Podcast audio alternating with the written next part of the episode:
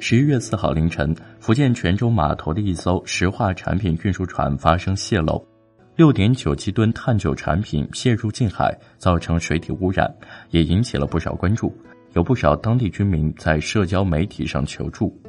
在石油化工中，碳九是在石油提炼时获得的一系列含碳数量在九左右的碳氢化合物，它们的沸点相似，难以进一步分离，所以往往就这样混在一起使用。石油最主要的用途是提炼汽油和柴油。一般而言，汽油的成分含碳量多在五到八之间，而柴油中分子的含碳量则是在十到十二居多。所以，碳九实际上是沸点加在汽油和柴油之间的一类物质。如果将其添加在汽油中，燃烧不充分，容易产生积碳；反之，如果添加到柴油中，又会出现动力不足的情况。所以，其用途相对有些尴尬。尽管有些燃油机可以使用碳九，但毕竟远不及汽油机和柴油机那么普及，所以只有寻找其他的一些用途。但是碳九在加工中有一个重要环节——重整。刚刚从石油中裂解出来的碳九主要是脂肪烃，也就是一些没有苯环的物质。经过重整之后，这些脂肪烃发生方构化反应，从而得到很多方烃物质，其中包括异丙苯、甲乙苯。三甲苯等物质，换句话说，碳九其实有两种，一种为裂解碳九，另一种则是重整碳九。两类物质的成分有很大区别，对环境的危害也不同。目前的公开报道没有明确结论，到底泄露的是哪一种，是这次污染问题的关键。如果是裂解碳九，那么长期健康风险不大，经济损失很大。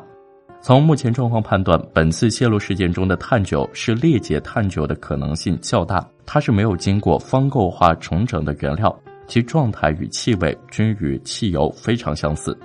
一旦出现泄漏，和汽油或柴油一样，密度较小的裂解碳九也会迅速铺满水面，给清洁工作造成很大麻烦。而在事发地有很多养殖户承包的渔场。因为这些碳九很容易造成水产缺氧，从而导致死亡，带来很大的经济损失。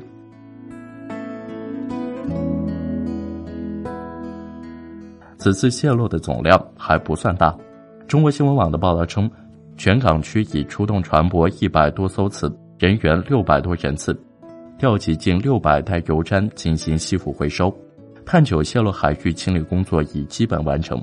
这个清理指的就是尽可能回收泄露出来的碳九，但这只能算作基本完成，剩下残留的少量碳九没有很好的处理办法，只能等待自然降解，所以要等到此后的后遗症完全消去，尚需一些时日。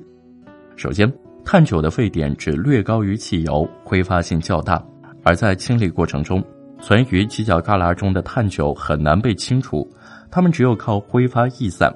由此带来的空气污染也将是持续过程，周边的居民可能会在长达一周的时间里都能闻到明显的气味。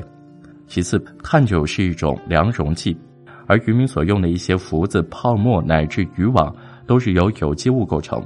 经过浸泡之后，这些设备都会发生腐蚀，而腐蚀之后得到的副产品也可能会对海洋造成污染。最后。最关键的一点就是对海产品的影响。裂解碳九的毒性相对不大，也没有已知致癌风险，但它毕竟还是污染物。无论是鱼虾还是蟹贝，经过此次污染之后，都会吸收一些有毒有害的成分，而这些物质又不是一般的水产养殖会监控的物质。